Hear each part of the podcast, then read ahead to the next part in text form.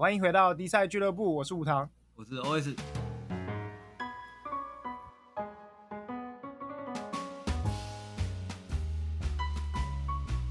啊，事隔一个月，我们又来了。没办法，你是车祸啊，没办法。我真的是完全没想到会出车祸那种。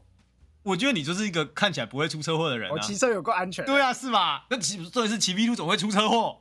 为什么骑 V 2不会出车祸？感觉呢，就是阿妈买菜车啊，怎么会出车祸？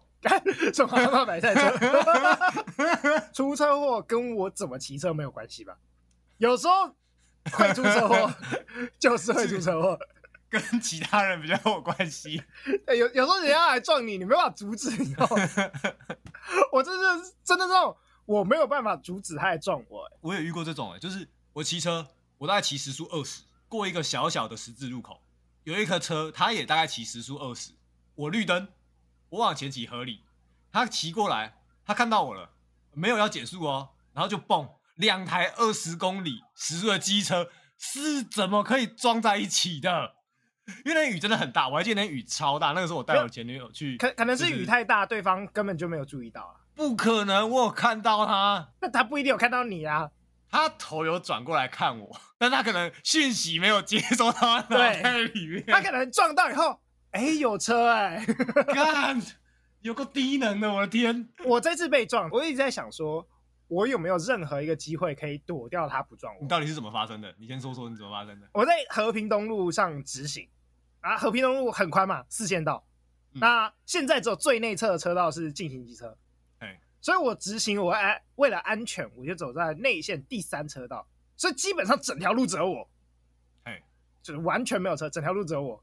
有一台车呢，它就从呃右侧的巷子内走出来。哎，我刚刚讲说我走在内侧第三车道，它从巷子内右转要转进和平东路，哎，跟我看到我有看到它要转出来，然后我走在内侧第三车道，我怎么想都觉得。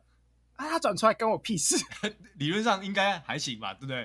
不是，他右转车转出来，顶多转到第二车道吧？啊，不是，他就是应该要转到第一车道吧？最外侧车道，最外侧车道才慢慢切。应该右转，你要转到第最外侧车道。然后我看他右转的速度也很慢，哎，他就是那种停车看一看没车起步的那种右转。嗯，OK，很安全。然后他就撞到我，这中间是不是省略了什么东西？中间中间那一 part 是什么？他就油门踩下去，直切最内侧，左右看完之后，然后油门踩到底就对了，直切最内侧，对，然后就撞到我。然后他开始动的那个瞬间，我还觉得，哦，他要右转啊，就右转最外侧，那我再往内靠一点点，哎，然后就撞到我，我完全，然后脑袋里完全没有任何我要被撞的想法，我只知道最后一，就是他冲出来的那一刻。我看到，干他怎么切进来了？按喇叭往左闪就被撞到了。那没办法，他起步以后时速应该有到二三十，二十也还可以吧。但是他是直直切内侧，所以你想想看，四线道虽然感觉很宽，但是如果一台车用二三十直切内侧的话，一秒钟不到就可以，哦、一秒钟不到就可以切到最内侧，完全躲不掉。我唯一躲掉的机会就是我一开始直接走进去。或者是我骑时速十公里，大概这样吧，来得及刹车。那这个就是今天我出门，我就是为了撞你，我其他都不管，对的那种概念，你知道吗？我今天出门，我过这个路口，你我就锁定你，我就是要撞你。他完全没看路啊，他完全没看到我啊，所以他没有刹车啊，完全没有刹车痕的。我猜他应该就是像你说的那个左右看路，然后结果。他我我可能他可能左右看了之后，他要回头去看他的左手边。他应该看一看以后回去看右手边啦，就是他他要右转嘛，所以他看右手边。那你右手边他理论上他应该你应该在他的视角内不是吗？他是直切的啊，所以我在他左侧啊。哦，哎，他撞到你车头哦，他撞到我车尾。哎，摩托车很短，这车头我车尾是没什么差了，好不好？我前行的时候，我应该在他 A 柱位置。的确，我可能在刚好在他 A 柱。在盲点有哦，有可能。一定是没看到我啦，但是他就是不可以直接切内侧啊，他切内侧怎么我怎么都躲都躲不掉，对，因为就汽车直切内侧，管他呢 A 柱位置是车是车是人还是大货车，他通通看不到。哦，对，对吧？他直接切内侧，他哎那个位置不管是什么车，他都看不到啊，什么车他都给他直接撞上去啊。哎、嗯啊，我比较倒霉，我刚好骑机车。比较衰。对，如果你是开车的话，可能就是钣金凹个洞，人没事。台湾交通真的是很值得抱怨，你知道吗？我觉得大家常常不太看路啊，这是真的啊。大家常常不太看，我自己开车跟骑车都有过。我是觉得大家不太看路，他就觉得我看起来就是要过，然后呢，别人就应该知道我要过啊。大家都觉得他会通灵这样，超级可怕。就是人不看路，车不看路，政府也没在看路。最近不是那个一个就是新北市最近又改一个人行步道的事情，本来不是有些安全岛中间有个洞吗？那什么叫人行庇护岛啊？长很高的，然后原本那个斑马线应该穿过中间那个预留的孔才有庇护效果嘛。然后新北市把那个斑马线涂掉，移到庇护岛的外面，它移移出来是完全丧失效果，而且还让车祸几率增加。哦，对啊，我觉得，我觉得应该说，我觉得这样，大家在讨论交通很糟糕的时候，有一件事情台湾人从来没讨论，就是制度其实是可以保护所有走在路上的人跟车的。嗯，你只要制度设计的好，理论上车祸几率就会降低很多很多。嗯，就像我们去日本，日本车也很多啊，看东京车也很多啊，呃，人也很多啊，看你看那个涩谷。对啊，我就我就。怎么就不觉得东京会常常出车祸？至少我们在东京去那几天，我们常常在路上跑来跑去，是还真的没看到车祸就是了。你光看东京的马路，你就知道那里不会出车祸。有些地方一看就是会出车祸。台湾的路一看就知道这里这里会出车祸，这个 这样话一定出车祸吧？这这有什么问题？你想想看，把。斑马线移到庇护岛外面，啊干，啊不是要出车祸，这是哪里要出车祸？这里不出车祸吗？就是这里会出车祸，就是要给人撞的，你懂吗？对，就叫做带撞区，你懂吗？你把斑马线移出来就是要被撞的，就一定出车祸吧？然后我们是行人保护安全岛，你知道吗？对，那个那个叫那个叫行人庇护岛哎，啊，你把斑马线移到庇护，你有看到士兵站在战壕外面的吗？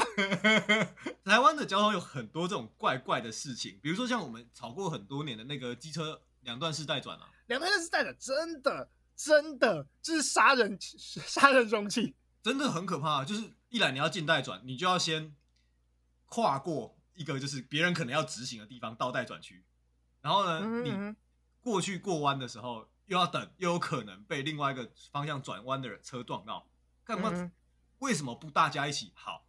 要左转就大家一起走内线，跟着汽车一起左转，一次过嘛，不是很棒吗？对啊，一次过不是很棒吗？我真的觉得这是制度杀人，这真的是制度杀人哎！你看待转区，而且再加上待转区后面都有什么斑马线？对，而且我们过待转区，为了回转切进待转区。一定会压到斑马线。大部分的路口待转区画其实都还算有内缩，还可以。最可怕的是什么？T 字路口的待转区。哦哦，我知道，我知道，他要么会挖一个凹槽，要么没有画凹槽，没有画凹槽那种超级危险。而且通常没有画凹槽的那种地方，常常还是有很多摩托车要左转，然后他没有画凹槽，所以那个就聚集一堆摩托车，然后直行的路宽这样。对，直行的车还要躲摩托车，然后里面直行摩托车又更危险。因为你外侧车一直转进来要躲摩托车，那你就会被压到啊！啊，这里不出车祸，哪里出车祸？专门出车祸的地方哎、欸，真的很危险。我真的觉得台湾规划这个地方就是，但是我们讲了很多年，交通部一直都觉得这个比较安全。我不懂，这这个真的是很夸张。呃，之前我在市政府就有处理过那种，就是机车要我们要涂销待转区，嗯，就是有那种 T 字路口，有一条大马路要转小巷子的 T 字路口，有一个待转区。然后那条大马路基本上没什么车，然后有左转灯号，重点来了，有左转灯号，车速也不快，车速是五十左右，速限啊，速限规定是五十，有左转灯号，你机车凭什么不能直接左转？对啊，为什么不？然后我们要去涂销那个待转区的时候，旁边里长通来抗议，里长抗议三小，说什么啊？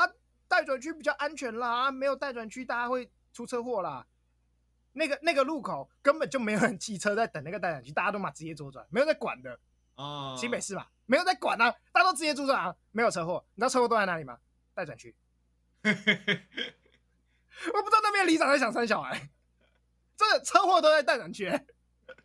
那种各种那种阿伯阿妈没有停在待转区，然后那个一绿灯要起步被车旁直行车撞到了，各种啊。涂掉待转区不是减少车祸吗？没有里长说什么啊？待转区感觉比较安全，这样居民感觉比较安心啦。我说干，红发回有有时候这这最糟糕的就是里长，还有那个人行庇护岛，那个人行道为什么移到人行庇护岛外面，因为有人行庇护岛的时候，人行道都会内缩，应该叫行人穿越线都会内缩，嗯，它不在路口。我们想象中的十字路口是不是斑马线会在十字路口的边边？边边对，原本是这样，对吧？这其实是最危险的。你想看，我们就想右转车就好了。右转车一转过来的时候，直接看到十字路口。如果你的你现在车子红灯停车，右边有人在等时斑马线要过，等红绿灯要过斑马线，那个人站在你的哪个位置？啊，刚好被柱子挡住那个位置，对不对？对。所以你一转过去撞到谁？撞到那个人嘛？对。所以斑马线如果画在十字路口的边缘，哎，就注定要出车祸。你应该应该要往内缩大概三到五公尺，让车子转过去以后变成直行正对斑马线。这样车子会不会看到人？哦、一定看到人。看到人。对。对，所以你车子转过去以后，你第一有地方可以停等，第二你一定看得到人，这不是减少出车祸的几率？啊，问题在哪里？问题是人要往内走三五公尺，过马路再往外走三五公尺才走到人行道，台湾人就不喜欢了啊！我为什么要往内走进去，再往外走出来？老人家觉得走很远，所以里长不喜欢，移到外面来。真的假的？一开始是这样原因，所以才把它推出来啊？那个移出来怎么想都不可能是交通局会做的事情，交通局一定知道放在里面比较安全，你怎么可能移到神行庇护岛外面？啊、一定是当地的里长、议员。这种民意代表，我要把民意刮两刮起来，一定是民意觉得我走里面走很远，移到外面来，一定是这样，不然交通局怎么会白痴把它画出来？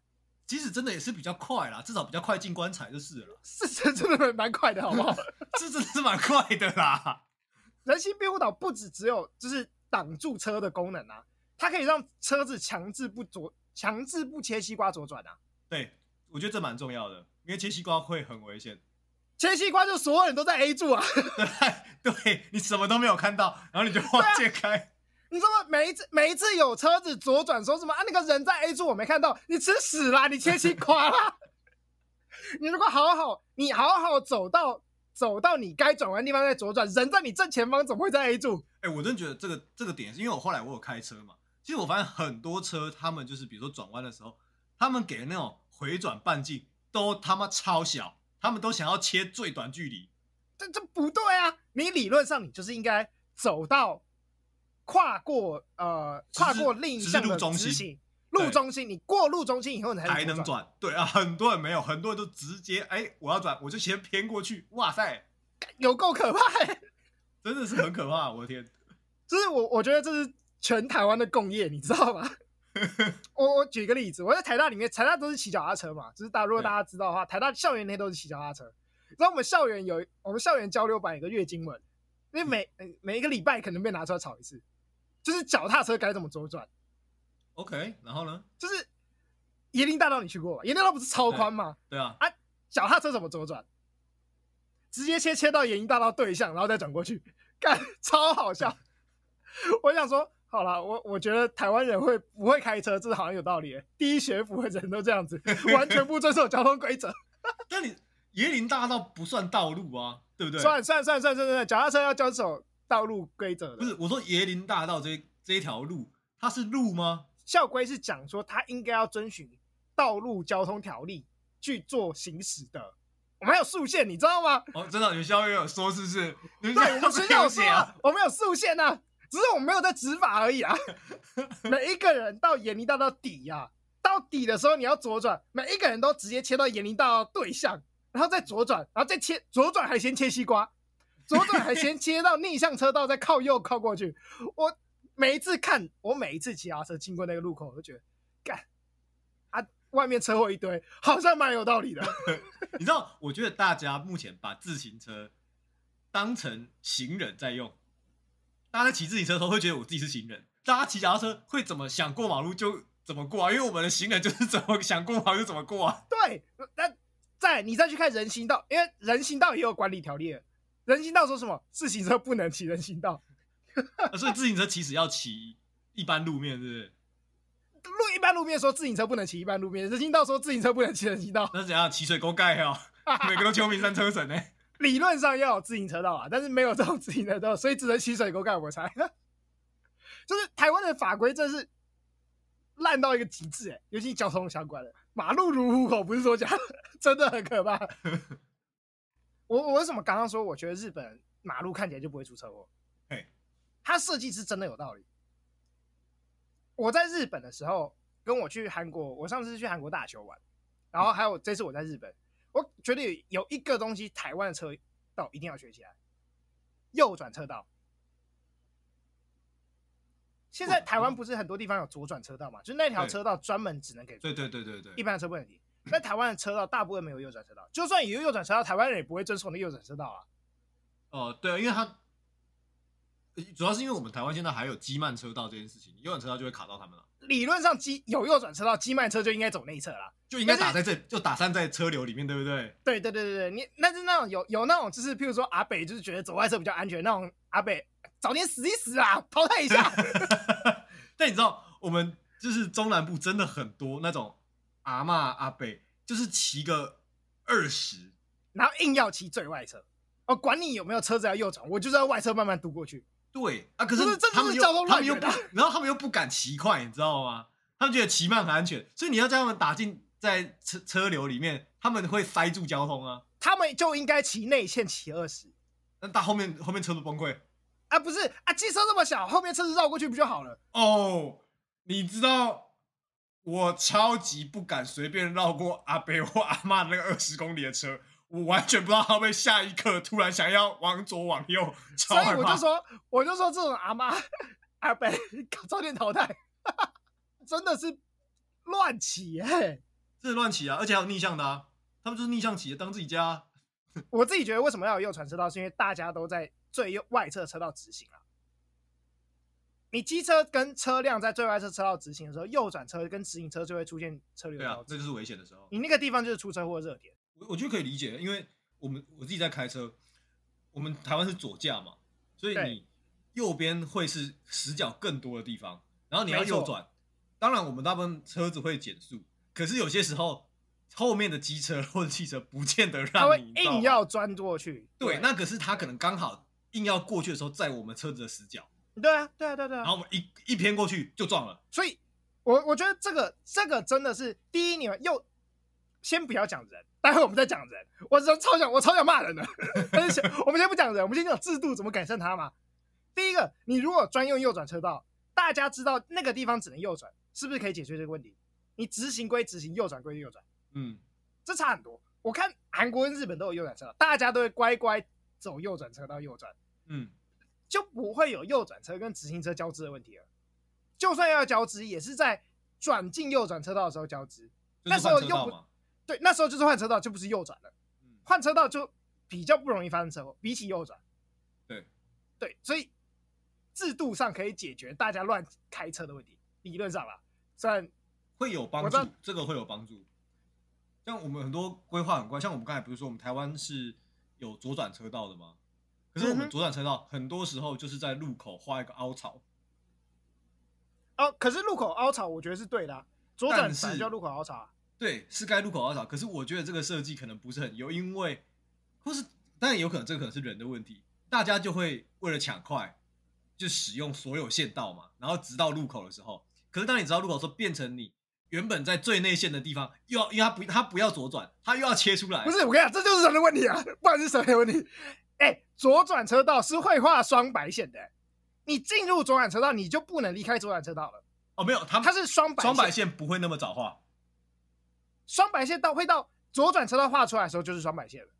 你只要看到那条，因为通常左转车道是额外左转车道，就是原本四线道在左转路口会变五线道。哦，我跟你讲，多一条。那在台北，理论上这样是最优。理论上是这样最安全的。但是台中没有，台中很多到最后一刻。才跟你说，哦，这边这边可以左转哦。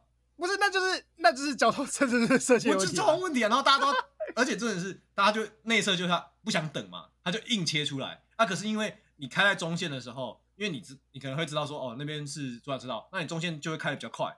他硬切出来，后面就会塞车，要么撞，要么塞车，二选一。为什么要画？如果你你要画左转车道的话，你为什么不把呃对，你为什么不想对向对向减少一车道？这你的左转向多一车道呢？就是问题是，台湾还有一个问题是，你如果今天要画左转跟右转车道，你左转跟右转车道那一条线，你就应该宽一点。我我也觉得，你不应该让两项等宽，因为呃，直行应该怎么讲？因为因为开进路口的那一项是比较多车要左右转的，另外一项永远都走直行转进来，那不用那么宽啊，车流量没那么大的时候，它不用那么宽，它应该窄一点，让我、哦、这要怎么讲啊？直行向直行车向嘛，对，呃，同向进入路口的向顺向让顺向顺向吧，顺向车道顺向车道应该比较宽一点吧？应该是要吧，但是我觉得现在目前台湾好像没有。这么细节的设计，它就是每条路都是一样宽。那到时候遇到状况，我们再看看。其实，这这这就又来又来刚刚我讲的一个问题。其实我们的道路设计规划里面都有啦，只是没有人在这样设计，没有这样好好实行啊。不过我觉得刚刚讲了那么多，好像人才是最大的问题。人的判断，我觉得会影响很多事情。当然，规则上会造成几率上升。但如果你的人每个人都好好的注意情况，然后不要想着当成自己家，我觉得还是有很多问题是可以被解决的，你知道吗？就，但但没办法，台湾就鸡腿换驾照。你知道我有跟你说，我跟你说过，我前女友在路口，基本上就是她只要觉得没车，她就会红灯右转嘛。台湾不能红灯右转吧？台湾的法规是不能红灯右转的。不能啊！可是她非常多次都在红灯右转啊，而且有一次我骑车载她。然后呢，我不红灯右转，她还骂我。红灯右转就是一个，你知道撞人吗？就是就是会被撞，红灯右转就很容易被撞。啊，我觉得台湾人就有很大的自信，台湾人都会说没事啦，看起来都没车，然后就会撞到人。我你你看一下看我怎么被撞的。最大的问题就是当你有这个想法的时候，你懂吗？当你放松戒心的时候，就是最危险的时刻。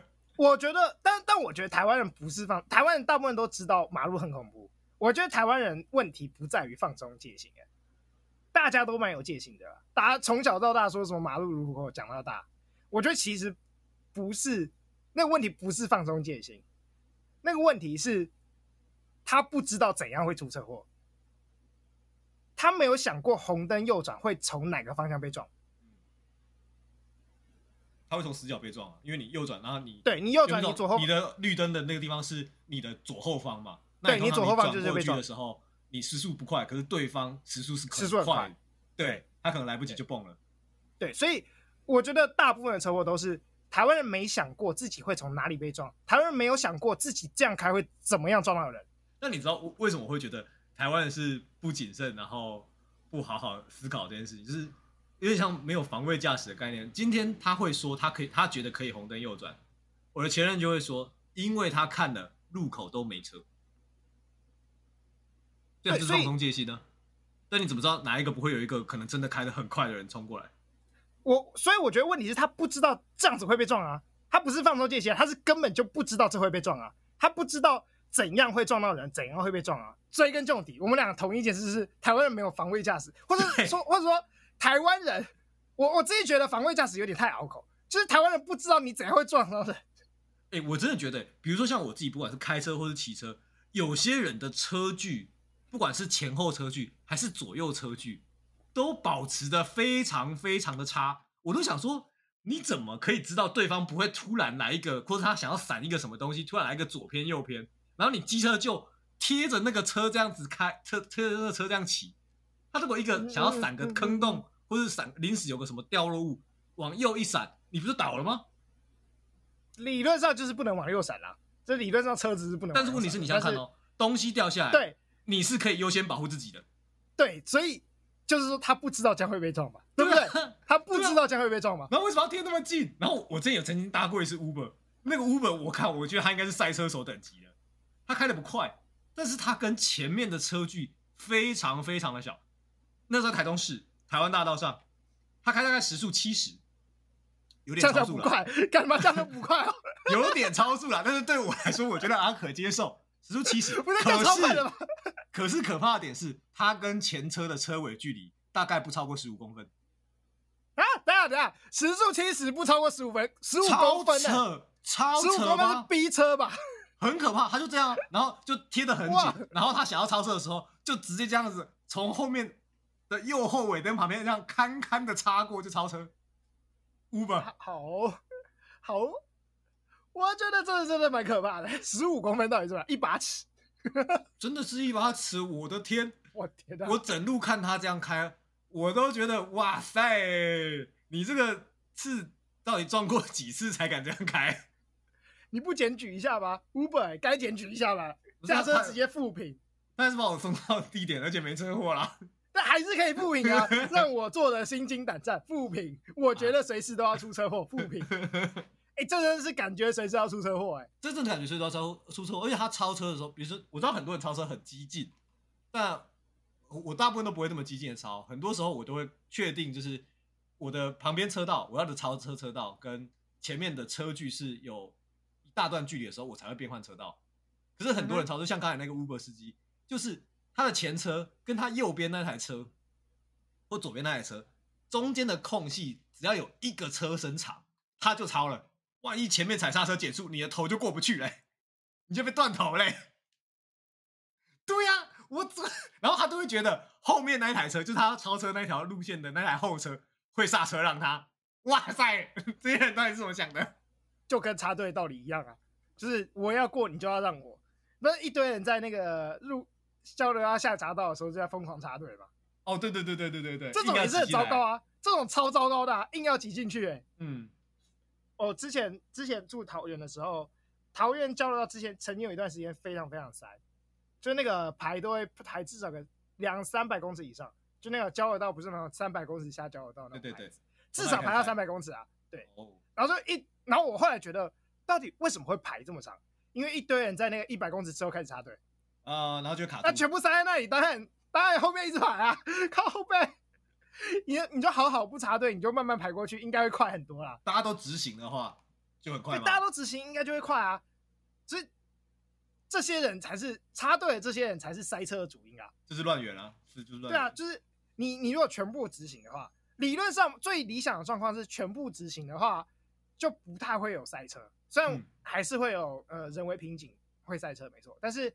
全部执行，理论上就应该是顺的，塞车不会塞的很严重。对对对，但是大家都好好往前开啊，有什么问题？没问题嘛，对不对？你插队进去就产生各种瓶颈，你插队的时候你就塞到你旁边那个要插队的路线，然后呢还挡住你原本的那条路线人，你一个人挡两条线啊，而且还不止一台车，一整排的车都是这样塞。我不懂哎，台湾人到底有这么急吗？啊，哎，我其实我在东京发现一件事情，我去韩国的时候好像有看到这件事情。就是他们路边停车的量很少，他们车比较少是没错。台湾车本来就对他们车少，对，因为他们车牌本来就比较难发，跟驾照比较难发嘛。对，然后他们也比较少机车这件事情，可能天候问题，所以他们也少机车。那、呃、台湾再加上台湾是机车大国，对，我们我们就产机车。我们的路路段上，很多时候会被旁边的临呃、欸、停车的机车或是临停的汽车占掉一到半个道路宽。嗯哼，所以就更塞啊。理论上那些车是不能停那里啊，通常都是违停啊。对，打个双黄灯就觉得他可以随便停这样。就是就是台湾，我我觉得是呃早期台湾，又又回到交通设计，早期台湾交通设计都觉得塞要怎么办？那我就把路拓宽嘛。嗯，但那其实路拓宽不一定会让交通更顺畅，因为会有违停，搞不好会让交通更不顺畅。对，这是真的奇怪啊！路拓宽反而让交通更不顺畅。我举个例子，新生南路，呃台北市啊，不是新南，台北市复兴南路，之前在我念大学的时候，缩减车道一个车道要做自行车道。哦，那时候所有台北市的议员跟里长都在骂，就说这样做一定会让新生南路变交通地狱，因为一定塞车。你缩减一个车道，大家就觉得又有公车要开，新生南路本来就车流很大，一定大塞车。OK，但结果缩完以后呢，变更顺了。那为什么真的变更顺了？为什么？我我觉得是是因为缩减车道不能违停这件事，让交织的车辆变少很多。你只剩下公车会在那边停车，只剩下公车会停车，剩下所有新生南路沿路的右转车道、左转车道都画好了，嗯、大家照着右转跟左转车道转弯的时候，基本上不塞车，对吗？开熟一点，你就会知道说，譬如说我在新生南路往前走的时候。呃，忠孝东路右转新生南路，我就会知道说我要靠右一点，因为接下来是仁爱路，内侧两车道是左转车道，我不能走那两车道。一过仁爱路，我知道我要靠内，因为接下来右边两车道是右转车道，我不能走那两车道。你大家这样子一想，就会知道怎么走比较顺，你就不会塞车了。啊，我我在青山南路后来真的是，在它拓宽之呃拓宽，在它缩减之前，我骑青山南路是会骑十几分钟才会，呃，譬如说从台大骑到中校复兴，现在是可以骑十分钟的，十分钟就到。哦没有，我没有，我车速不快，我车速顶多六十，显著差异耶。这个就是大家当路因为路缩缩减了，变窄了，大家知道这里不能乱开，不然会塞车的时候，突然它就变顺了。大家有共识，心中有共识啊！这不是人的问题，是谁的问题？台湾交通乱源就是人，好不好？我就台台湾人每一个人都是三宝。真的不是只有三宝是三宝，每一个人都是三宝。我我要承认，每一个人都有三宝的时候，我自己会有三宝。我也有啊，对啊，总是会有，你一定会有。就是我们就是大家没有用路的习惯，真的没有。还还有，比如说，我们刚才在讲右转跟左转，我们刚刚都在讲右转跟右转。我现在要讲的是高速公路上的变换车道。我看这个超三宝，台湾的超车道永远都是车。哦，对啊，内线车道就是一都是车啊，然后就是可能开的很慢，还开在内线里面，我不懂为什么。我干，理论上高速公路最低时速是九十，你要开到最内线，你应该开到最高时速才对。你至少一百一。你要开九，嗯，对，你至少要一百一啊，因为时速一百一啊，最内线是超车车道，你理论上你就要开一百一啊。对啊，一堆九十的车在那内线车道开。对，然后更重点是你闪他灯，你扒他喇叭，他都耳聋，知道吗？他完全不 care。他就活他自己的世界。台湾驾照真的是太好考了，不是说我最最近看到一个新闻，然后我就觉得天哪，这个新闻太扯了。那个木曜四超玩那个阿布玛利亚，哎，他最近考到台湾驾照了。然后那个新闻标题是他自己说他在日本考了六次驾照都没考到，怎么在台湾一次就考过了？台湾的交通问题就是这个 乱发照战，真的。假设所有人的开车能力。我们把它用 PR 的分数列出来，然后一定有某一个 PR 值以下的人，你是觉得他的能力不应该上路的吧？对啊。我们先不管他有没有有没有驾照，就是所有人，所有人，小孩子都算，所有人，只要超过十八岁，我们就算进去，算进去。好，超过十八岁就算进去的所有人，一定有某个能力以下的人，你是觉得他不应该开车的？对。没考驾照的人可能占了，我猜台湾应该有二十趴的人没考驾照吧？应该差不多。我随便估，假设二十八的人没考驾照，直、嗯、他直接不想考驾照，他一定是最低的那二十 percent 吧？因为他没有学过，他的开车能力一定最差的。那剩下的八十 percent 里面的人，是不是应该有个十 percent 的人，他能力不足以考驾照，能力不足以发给他驾照？剩下八十八的人，应该有三十八个人不行吧？理论上，我们的驾照设计应该是，我就是要淘汰掉某一个趴数的人，让大家都可以一直往上练习。让大家能力变高哦，就跟台湾人为什么数学能力这么好啊？就考试很难呗，对不对？所以你你要让台湾人交通能力变好，要怎么办？考试呗，练习嘛，是不是？他们不是最爱考试了，对啊，我们就应该今年假设假设现在台湾每一年发出一百张驾照，不要以后就发八十张，就是发八十张啊，就是有二十趴的人会被我淘汰，应该要这样做才对。理论上是该这样，对不对？至少你的 PR 有二十以上。至少你不会犯低级错误，譬如说切西瓜左转。这件事情蛮有趣的，就是我们在我们常常会说，你在驾训班上的内容跟你实际上路差距过大，你知道吗？所以考照太简单了，就是考照太简单了。因为我最近有朋友考驾照，一个就是三十岁才开始考汽车驾照的朋友，他给我的他给我的 feedback 是，现在考官已经没那么水了。我没有，那那我觉得是整体设计就是太水，就比如说你上路的时间就考试前的练习跟设计太水，我觉得不是考官的问题，考官其实我觉得还 OK，因为考官是考官是照着教本去考的，啊，他不能乱考啊。对，啊，你只要没做到就是扣分啊。对，我觉得这个 part 还 OK，但是我觉得就是比如说实际上的练习或是实际常真正在开车的时候的因应这些我们在练习的时候教的太少，给的太少了。那我就同意啊，我觉得像美国那种要有学习驾照是好事啊，嗯、应该把所有驾照改学习驾照啊。而且我记得美国其实很早就年很年轻就考考驾照了，十六岁。对啊，就是你只要上高中开始可以考驾照。嗯，但他们路很大，对对啦，路大车少，是，对啦，这里跟台湾不一样，没错，不一样，没错。台湾是真的蛮难开的，没错啦。台湾真的路不好开啊。不过我觉得，我觉得最重要的其实不是我们刚刚讲交通政策或者人物，最重要不是这个，最重要是台湾人根本就没有想要让交通变好的感觉。我我认真觉得台湾人没有想要让交通变好，欸。哦，每一次新闻爆出来，大家就会开始各种骂。可是你每一次真的要实施这些东西的时候，反而骂的更凶。我我就我我就问，当年说要路考的时候，有多少人在骂？如果我们今天真的要淘汰掉二十趴有驾照的人，你想看有多少人会骂？哦，应该会，应该会，这应该会喷翻，一定会被喷翻。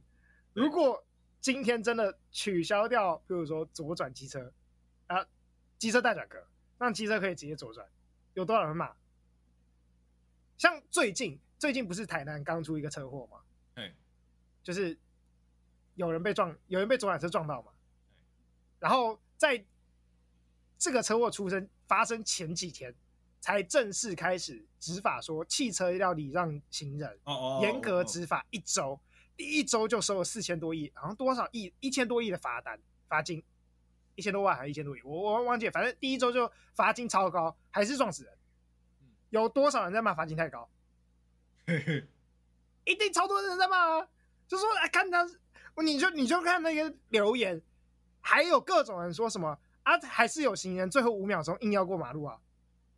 啊，都不管人家他是可以过的啊，人家绿灯他就可以过，五秒钟他就可以过，他顶多走不过，他顶多卡在中间而已，管他屁，你管他嘞！对啊，你那个点就是不能开啊，对不对？你不能，你不能开就是不能开，对，对不对？你就是不能开。啊、或者是说，我如果今天真的要把斑马线往后移五公尺，保护行人，你想多少开多少人会斑马？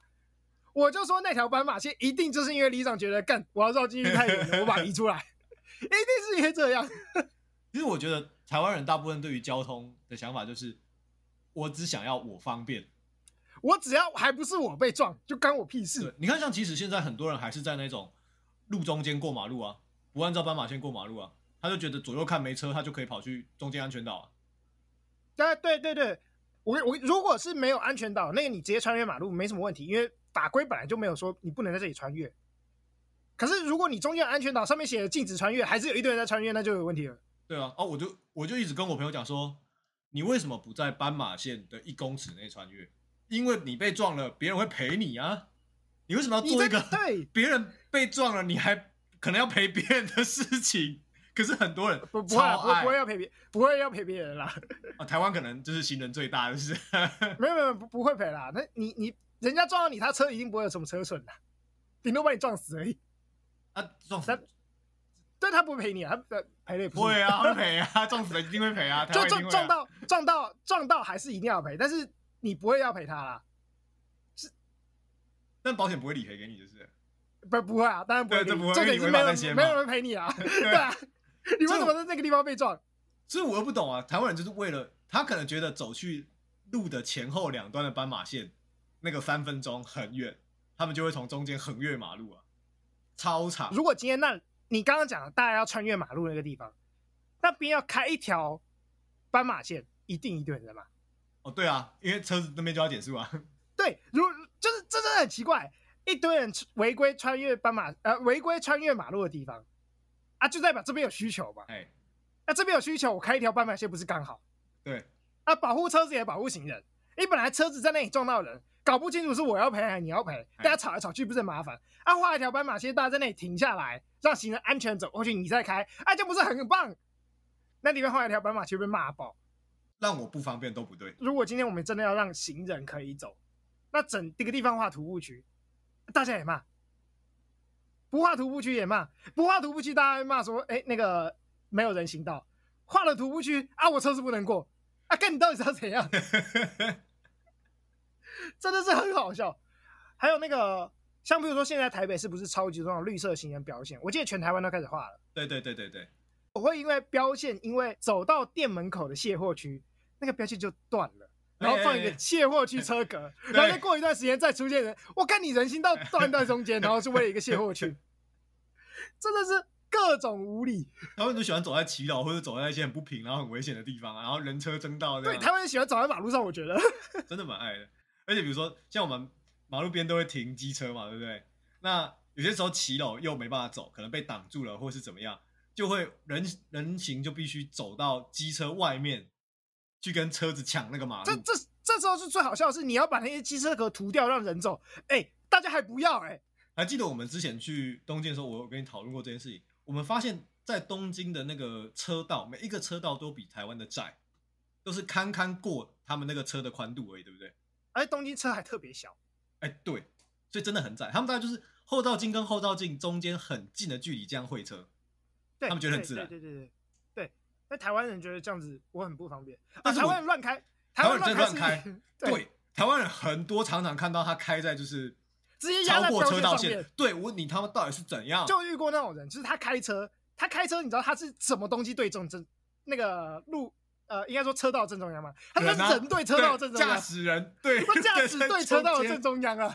那我觉得新手开车，我觉得我可以接受。你开车了一年半年之后，你还这样，你有病啊！就是摆明要被撞吧？你说台湾机车多，那车道画宽一点，让机车可以在红灯的时候往前疏散车流，这样我觉得合理。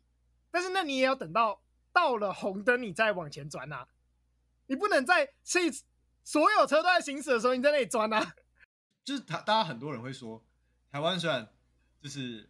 行人路权很大，就是反正你啥被撞了都是，反正大车一定输小车，小车一定输人嘛。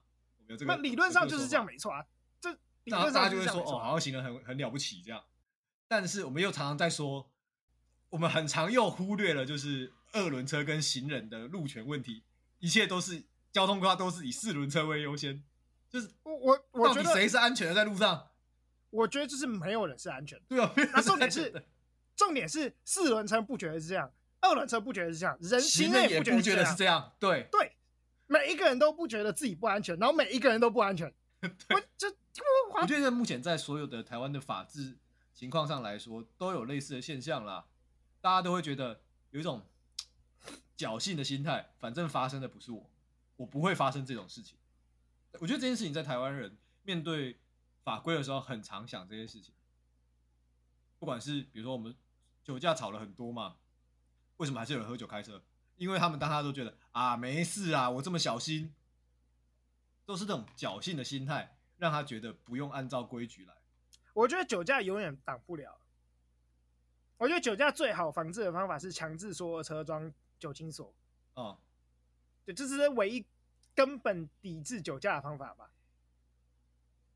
我觉得应该是。我觉得，对啊，你你你这么多人在喝酒。你其实是没办法控制所有人不酒驾，这真的是很难的。而且我们一直都说提高罚则，通常对于遏制犯罪是没有用。像比如说最近提高好几年连续提高酒驾罚则，只有减少一点点没错，但减少的其实不是酒驾肇事，哎，减少是酒驾临检被临检到的人的人嘛，对不对？对，因为酒驾被临检到的人，就是他还不到肇事的程度。他就是喝了一杯啤酒，那被临检到。以前很多，因为罚则太低啊，现在没有这些人了。对，对啊，可是那一些原本的那些重度使用者，我就是会喝到超锵的，然后开车的，他根本就不，他根本不管，他当下根本不会想起来说，我这样开车我要被罚多少钱？I don't fucking care，他就是开就对了。对，我就是酒驾肇酒驾肇事就不会减少啊。你你如果不真正从根本上让喝酒人就是不能开车。我觉得连坐是好方法，就是如果喝酒的人开车，让他喝酒的那个地方也要罚，他的副驾要罚，这个才是真的有效的方法。我觉得罚到喝酒的地方，那个应该会大家会不同意，就是我没有，但是国外是这样罚的啊，我记得日本好像是这样罚的啊。真的吗？罚酒吧吗？日本酒驾连坐法在二零零二年修改以后，酒驾连坐法只要公酒、同乘、借车，通通都要罚。哦。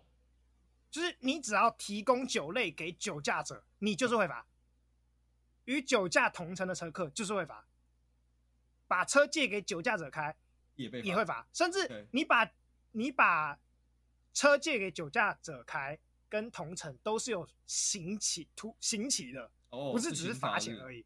对，你如果是酒驾同车的乘客，有三年以下有期徒刑；你果把车借给酒驾者，开，有五年以下有期徒刑。这是我我觉得，如果今天我们要真的遏制酒驾，你就不能期待酒驾者自己自律，你一定要靠罚别人来让他们，一定要靠罚别人才对。我觉得就是你你有酒精锁是一种啊，酒精锁，当然就是像我刚刚讲的，你就是限制不能让他们开车。那你你如果，譬如说你要罚酒吧，那酒吧该怎么做？就帮每个人叫车啊，你出去帮每个人叫车啊，或者问他说你要怎么回去啊？嗯。对啊，你要譬如说，你问他怎么回去，如果他说搭捷运或是搭公共运输太晚的话，直接帮他叫车啊，超过捷公共运输营业时间，你要直接帮他叫车，这样他没有办法，让他没有办法自己回去啊。我觉得这是应该的。这如果真的要罚酒驾，但是如果我们今天真的这样做，大家就会骂，的确大家一定会骂，这一定会，对吧？但是这样才能遏制酒驾。这台湾人有没有要酒驾？要真的要消灭酒驾？没有，台湾只是。觉得酒驾很糟糕，酒驾改法。连坐法这件事情哦，这个应该在台湾是真的是过不了了，除非有很强劲的团体在推这件事情，不然应该很难。我我觉得，我觉得是真的应该，像我刚刚又就是查到，连美国都有这样罚，美国这种自由到一个爆炸的地方也都这样罚。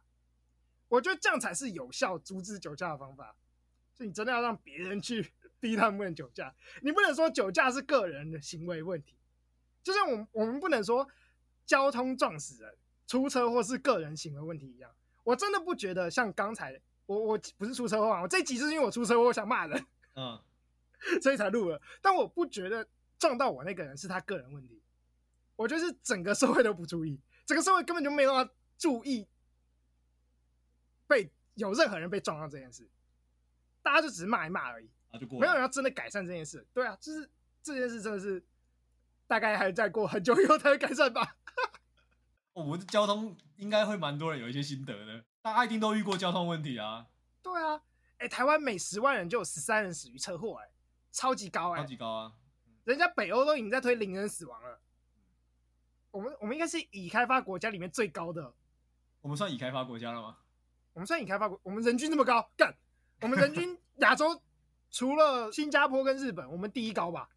啊，那个西亚不算，那个产油国家不算。他们他们算法比较 那不同，那不同。那我们不是才刚超越韩国吗？就是新加坡跟日本比我们高啊，干我们亚洲第三，我们东亚第三名哎。然后车祸死亡率这么高，骂骂完爽了爽了，可以结束这一集。就我们这集到这里，我是吴糖，我是 OS，我们下集再见，大家拜拜。